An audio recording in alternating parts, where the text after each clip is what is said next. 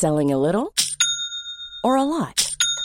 Shopify helps you do your thing however you cha-ching. Shopify is the global commerce platform that helps you sell at every stage of your business. From the launch your online shop stage to the first real life store stage, all the way to the did we just hit a million orders stage. Shopify is there to help you grow. Shopify helps you turn browsers into buyers with the internet's best converting checkout. 36% better on average compared to other leading commerce platforms because businesses that grow grow with Shopify. Get a $1 per month trial period at shopify.com/work. shopify.com/work. Bonjour et bienvenue dans Podcasting, podcast quotidien d'actualité du Grand Sud-Ouest. Chaque jour, suivez-nous à la découverte de l'information régionale avec les journalistes et chroniqueurs des médias indépendants qui sont nos partenaires. Je m'appelle Jean Berthelot de Lagleté et l'épisode du jour vous est présenté par Juliette Chénion.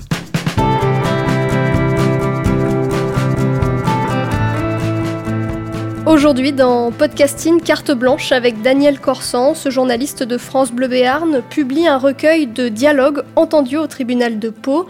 L'une de ses brèves donne son titre au livre Croyez-moi, j'ai menti, dialogue au tribunal de Pau.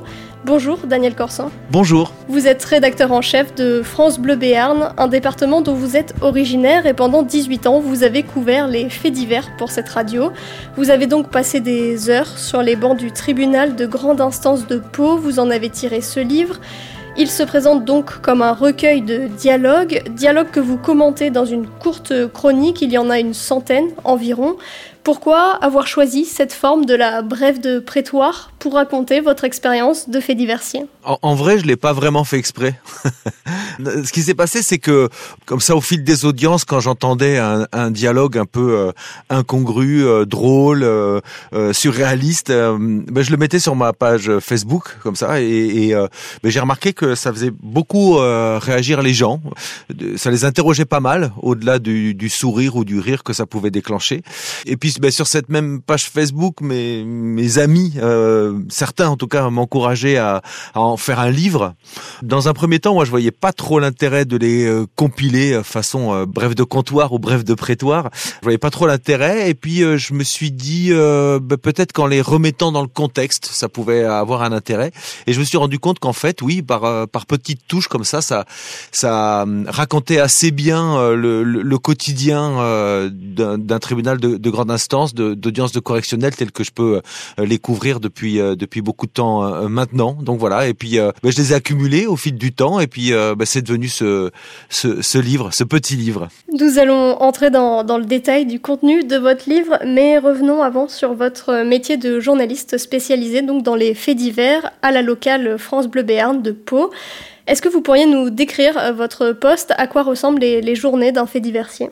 Ah, les journées d'un d'un fait diversier, c'est euh, à la fois euh, assez routinier et, euh, et, assez inattendu. Voilà, c'est-à-dire que le, fait divers, il survient ben, quand on ne l'attend pas, à n'importe quelle heure. Donc c'est beaucoup de, de, surprises et de précipitations.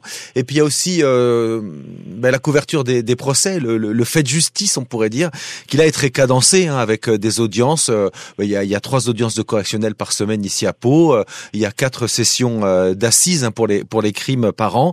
Et puis puis euh, dans la journée d'un fait diversier aussi, il y a ce qu'on appelle euh, la tournée, hein, c'est-à-dire euh, aller deux fois par jour au parquet pour à la permanence du parquet pour savoir si s'il y a des, des choses qui sont qui sont arrivées de, de notables. Il y a les appels pluricotidiens aux gendarmes, aux pompiers, à la police.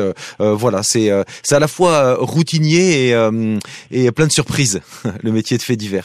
Et votre rôle, c'est donc d'informer vos auditeurs sur ce qui se passe au niveau de la justice et des faits divers du département, c'est ça? Ah, C'est ça, c'est les informer, les informer du mieux qu'on peut et, euh, et au plus vite aujourd'hui, hein, parce que avec les réseaux sociaux, il y a euh, un côté euh, comme ça immédiat dès qu'une une information est livrée, elle existe.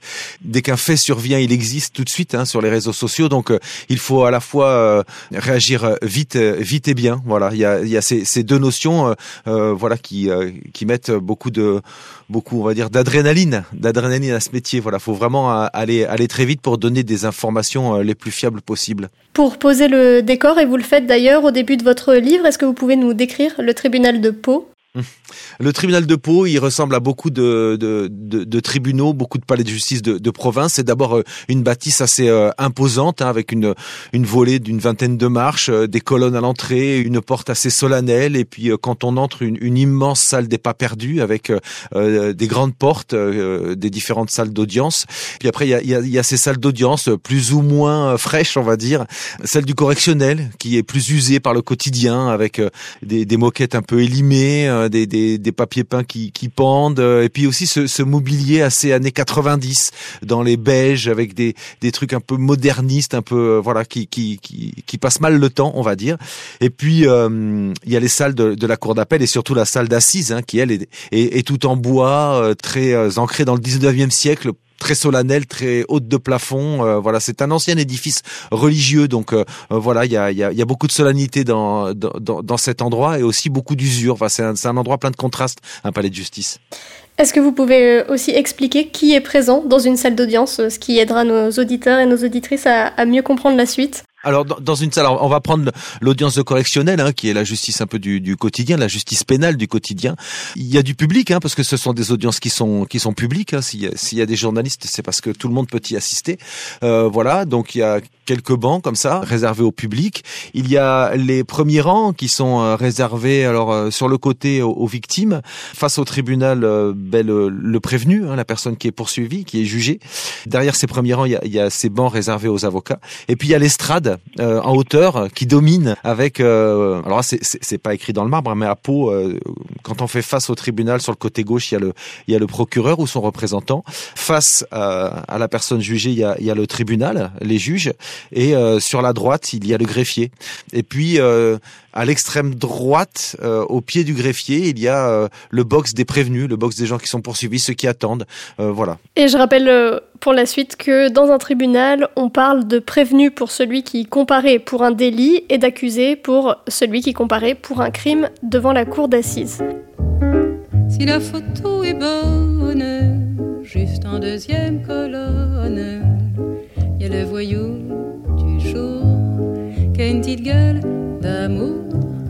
Dans la rubrique du vice, il y a l'assassin de service qui n'a pas du tout l'air méchant, qui a plutôt l'œil intéressant, coupable ou non coupable, s'il doit se mettre à table, que j'aimerais qu'il vienne pour se mettre à la mienne. Au tribunal de Pau, hormis quelques grands procès suivis à l'échelle nationale, les affaires jugées sont, comme ailleurs en France, principalement des conduites en état d'ivresse, des violences conjugales, des différends de voisinage. En quoi ces procès sont-ils, comme vous le dites, de grands petits procès? Euh, c'est euh, c'est parce qu'il raconte euh, il raconte le, le, le quotidien, il raconte la petite délinquance, il raconte euh, l'insécurité, il raconte les les ô combien les, les violences conjugales hein, dans toute leur diversité d'ailleurs. Hein, il n'y a pas qu'une seule affaire de, de violence conjugale, elles sont souvent assez complexes. On juge aussi des honnêtes gens, tous les gens qui sont responsables d'un d'un accident de la route avec des conséquences graves, soit des, des, des blessures graves, soit soit la mort. ces gens-là aussi comparaissent. Hein, ce sont des honnêtes gens qui ont fait une erreur de conducteur et qui se retrouvent euh, qui se retrouvent poursuivis avec des, des, des enjeux assez euh, assez importants. Euh, il y a les escrocs la petite semaine, hein, ceux qui volent un chéquier et puis qui qui émettent des chèques. Il y a aussi la délinquance en, en col blanc, les les chefs d'entreprise qui font des banqueroutes frauduleuses. Voilà, c'est vraiment un, un, un, public extrêmement varié et qui bah, qui raconte assez bien notre société. Alors dans ses travers, hein, c'est un miroir un peu déformant, mais mais on voit tout le monde défiler en fait à, la barre du prévenu. Dans votre livre, vous avez donc sélectionné plusieurs euh, dialogues, beaucoup prêts à sourire, parfois parce qu'ils sont absurdes, parfois parce qu'ils sont surprenants. Euh, par exemple, il y a ce prévenu qui affirme avoir arrêté le cannabis et, qui poursuit. C'est ça la volonté, juste deux ou trois joints par jour. Devant le silence du président, il continue. Pour moi, c'est arrêté deux ou trois jours par jour. Ou celui qui reconnaît, euh, qui estime ses cambriolages à 7 alors qu'on lui en reproche que 5.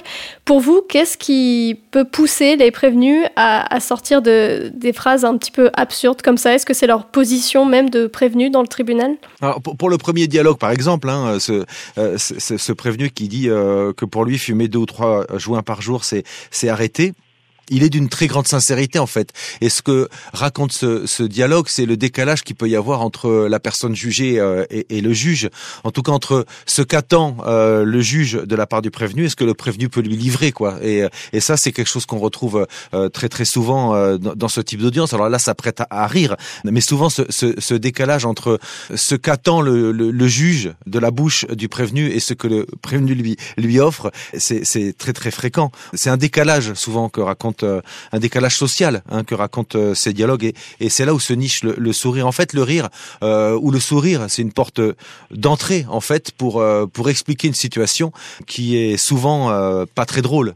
Par exemple, celui qui dit qui, qui ne sait pas exactement pour quel nombre de cambriolages il est, il est poursuivi, c'est parce que souvent les, les procédures sont sont compliquées, souvent elles sont tardives et souvent le prévenu ne sait pas exactement de quoi il doit répondre ce jour-là, surtout quand c'est un, un cambrioleur récidiviste ce qui était le cas en l'espèce. Certaines euh, acrobaties intellectuelles viennent aussi de, de l'intérêt qu'ont certains prévenus à reconnaître les faits ou à ne pas les reconnaître. Justement, il y en avait un, par exemple, euh, dans votre livre, qui disait... Euh, qui pouvait pas dire qu'il avait acheté du cannabis, mais qui pouvait pas dire le contraire euh, non plus. Est-ce qu'ils ont d'autres choix que faire l'équilibriste, ces prévenus-là? Voilà, c'est vraiment le, le, dilemme du prévenu. C'est-à-dire que on attend de lui euh, qu'il reconnaisse les faits euh, parce que on préfère toujours quand le prévenu euh, reconnaît les faits parce que c'est aussi d'une certaine manière pour la justice l'assurance que que la peine sera acceptée. Et donc ça ça donne des garanties sur le fait que ben, qu'on ne le revoit plus dans une salle d'audience. Mais reconnaître c'est c'est aussi plaider coupable d'une certaine manière. Donc c'est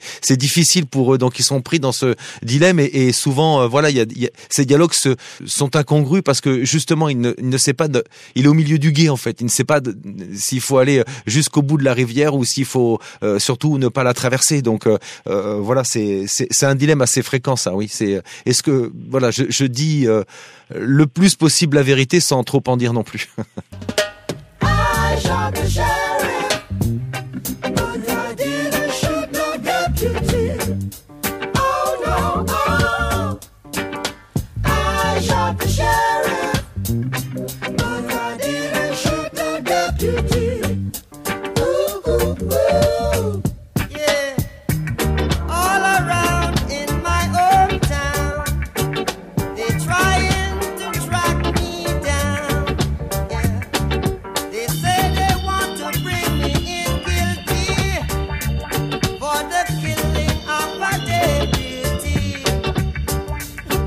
the light.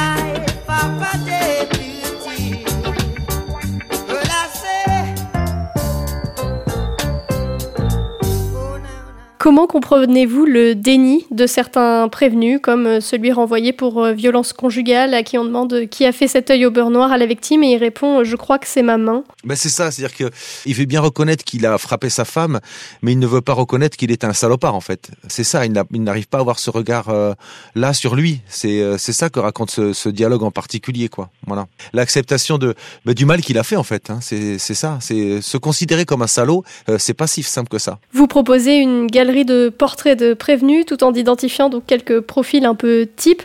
Parmi eux, il y a des bavards, ceux qui en disent trop, racontent trop ou parfois au point de se desservir. On sent presque une tendresse de votre part pour les plus maladroits d'entre eux. Est-ce que c'est le cas? Euh, de la tendresse, je dirais peut-être pas jusque là, mais euh, ce que je veux dire, c'est que le personnage principal d'un procès, c'est euh, la personne qui est jugée. On donne beaucoup d'intérêt aujourd'hui aux victimes, voilà, parce que souvent elle a été ignorée dans la, dans la, procédure. Il y a comme un effet balancier, mais moi j'essaye de ne jamais oublier que le personnage qui m'intéresse le plus journalistiquement, c'est le délinquant. Et c'est ça que, que, que je trouve très très important, c'est essayer de trouver des explications à ce que une personne, un être humain, mon égal euh, se retrouve dans cette situation à se comporter mal, à être violent avec euh, son épouse, avec ses enfants, avec euh, quelqu'un qu'il croise dans la rue, avec quelqu'un à, la fin d'une soirée quand on a trop bu. Pourquoi le pourquoi le toxicomane est toxicomane? Pourquoi sa toxicomanie l'entraîne dans la délinquance? Et voilà, c'est c'est c'est ce constat-là que, que je dois faire moi en tant que, que journaliste. Donc j'essaye de m'intéresser toujours plus à, à l'auteur qu'à ses victimes. Justement, beaucoup de dialogues concernent des affaires impliquant euh, des personnes toxicomanes, alcooliques, parfois aussi limitées intellectuellement. Vous écrivez que pour certains d'entre eux, leur place n'est peut-être pas à la maison d'arrêt. Est-ce que c'est une critique que vous adressez au système judiciaire? Surtout pas. Surtout pas parce que moi, ce que je remarque, c'est que euh, pour bien des personnes et des délinquants récidivistes, euh, finalement, au bout du compte, euh, il y a guère que la justice qui s'intéresse à eux, en fait très très souvent le, tribunal essaye évidemment il est là pour sanctionner mais il essaye de ne pas taper trop fort pour pas que la, la personne s'enfonce trop parce que souvent il y a, y, a, y a guère que la justice qui s'intéresse à, à, certaines personnes. Ce sont des gens qui sont extrêmement carencés socialement parfois intellectuellement vous l'avez dit mais surtout socialement qui sont carencés affectivement aussi beaucoup hein, euh, ça c'est c'est une constante aussi. Donc et la justice en tient compte parce que la justice individualise sa, sa réponse à, à chaque personne qu'elle a en face. Donc, euh, euh, ce que j'espère ce livre raconte, c'est euh, toute l'humanité qu'il y a dans le fait de juger son prochain. Vous remarquez aussi plusieurs fois la posture de faux naïf ou de ravi de la crèche empruntée par les juges, notamment dans les affaires de drogue. Je donne un exemple. Un prévenu pour trafic de drogue qui dit La MD, c'est de la menthe de Dubaï. Et la présidente qui répond Oh, vous savez, la semaine dernière, j'ai eu de la farine bio du Maroc. Cette posture de naïf des juges, est-ce qu'elle est problématique? Bah, c'est-à-dire que le juge, il est, il est contenu par par ses textes. Le juge, il a une robe. C'est un homme de loi. C'est c'est plus un citoyen. Euh, euh, ce n'est plus seulement un citoyen. Donc euh, voilà, il n'est pas du tout et de moins en moins d'ailleurs. Les, les, les magistrats sont, sont coupés du du, du réel et, et surtout dans, dans nos petites juridictions ici en province, ils ne vivent plus sur la planète Mars comme peut-être avant. Ils ont été jeunes aussi et parfois ils le sont encore. Hein, donc ils savent bien la différence qui qui, qui y a entre prendre du crack et, fumer un pétard de temps en temps. Mais ils sont enfermés dans, dans la loi et il ne peut, il ne peut pas en être autrement d'ailleurs. Et donc euh, la loi ne fait pas de distinguo entre le cannabis et le crack, entre euh, l'héroïne et, et, et, le shit. Et, euh, et donc il ne peut pas, il n'a pas cette liberté de faire un distinguo entre ces deux produits. Voilà. C'est pas mon costume trois pièces ni mes 25 ans qui vont m'éviter le bagne, je le sens. Je m'appelle Henri, mais on m'appelle Papillon à cause d'un tatouage que j'ai sur le plaston. Après un an passé en préventive, aujourd'hui tu vas voir, je vais te raconter ce qui m'arrive. Après un an passé en préventive, aujourd'hui tu vas voir, je vais te raconter ce qui m'arrive.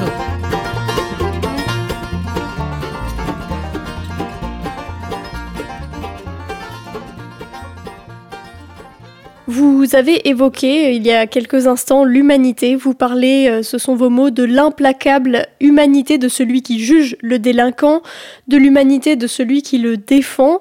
Comment expliquez-vous l'image parfois donnée de la justice comme froide? On parle même parfois de machine judiciaire. Ben, on, lui fait tous les reproches à la justice. Hein. On lui reproche d'être laxiste, on lui reproche d'être trop sévère en même temps, euh, d'être implacable et, d'être euh, je m'en foutiste. Donc euh, moi c'est pas ce que je vois en tout cas dans mon quotidien. Voilà, je, elle, est, elle, elle, est à la fois implacable et à la fois humaine. Après, il y, a, y, a, des nuances à apporter. Hein. Il y a des, il y a des juges qui sont pas des bons juges. Il y a des avocats qui sont pas des bons avocats. Il y a des, il y a parfois, oui, de la médiocrité dans certaines audiences, mais il y a aussi de, de une grande humanité, une grandeur d'âme, une ouverture, une conscience professionnelle il y a tout ça aussi dans les audiences. En tout cas, moi, c'est ce que je vois et, j'espère que ce livre est, surtout pas peut-être pas un hommage parce que c'est un reportage au fond. Hein, c'est pas, c'est ni un pamphlet ni euh, ni euh, ni de la pub pour la justice, mais mais voilà, il y a il y a il y a de l'humanité parce que dans, dans la délinquance, il y a de l'humanité heureusement. Heureusement, d'ailleurs, même euh, même les pires crimes que j'ai pu couvrir devant la cour d'assises, on trouve un petit bout, des fois une once d'humanité, mais ça rassure parce que ce sont des, des êtres humains, ce ne sont pas des, des monstres. Il y a en tout cas une explication. Et moi, je trouve que expliquer euh, la délinquance, ben, c'est euh, c'est rassurant d'une certaine manière. C'est-à-dire qu'on a encore des, des leviers dans notre société pour euh, pour l'éviter le plus possible. Certains dialogues que vous rapportez montrent aussi des manques de moyens de la justice. Je pense à ce moment où en plein été, il faut trouver un interprète en peul pour un prévenu. Est-ce que ce type de dysfonctionnement arrive souvent? Oh bah oui, souvent. Enfin, il y a c'est la justice française est, est, la moins dotée budgétairement euh, de de, ces, de de tous ses voisins européens. Ça, c'est un secret pour personne. Euh, on manque de moyens. Euh, une photocopieuse en panne et ça peut mettre un, un dossier en retard. les, les les magistrats font des journées très très longues. Les magistrats, les greffiers, les huissiers, tout le monde. Hein. des audiences qui se terminent à minuit passé, c'est c'est courant.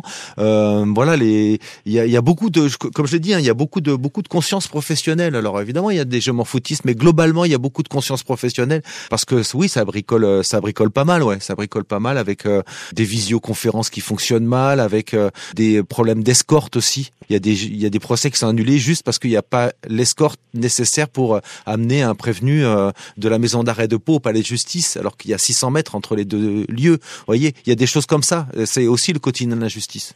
Pour terminer, une question sur votre métier de fait diversier. Certains de vos confrères jugent ce type de journalisme comme un sous-genre journalistique.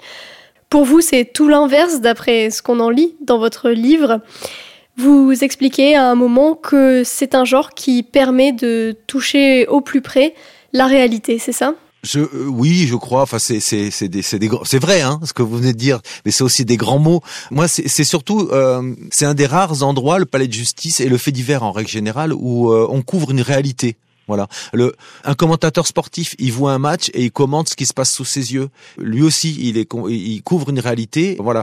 Souvent et de plus en plus, et même en local comme nous, en fait, la plupart du temps, quand on part en reportage, on, on rencontre des communicants les syndicats font de la communication, les patrons font de la com, euh, les clubs de sport font de la com, les élus font de la com évidemment. Tout le monde fait de la com. Donc j'ai l'impression moi des fois que tout le monde veut m'embrouiller en fait en, tant que journaliste. Tandis que là, euh, sur un procès, ben personne fait de la com. Voilà, c'est une réalité, on l'a sous les yeux, on la raconte, et je trouve que ben, que finalement c'est un luxe. Voilà, c'est ça que je trouve bien dans, dans les faits divers et dans la justice, quoi. C'est que on couvre une réalité, Merci Daniel Corsan, vous êtes euh, désormais rédacteur en chef de France Bleu Béarn. Votre livre Croyez-moi, j'ai menti se trouve en librairie ou se commande par internet. Merci. Merci Juliette Chénion. C'est la fin de cet épisode de podcasting. Production Anne-Charlotte Delange, Lisa Feignet, Mathilde Leuil et Marion Ruot. Iconographie Magali Marico. Programmation musicale Gabriel Taïeb. Réalisation Olivier Duval. Si vous aimez podcasting, le podcast quotidien d'actualité du Grand Sud-Ouest, n'hésitez pas à vous abonner, à liker et à partager nos publications.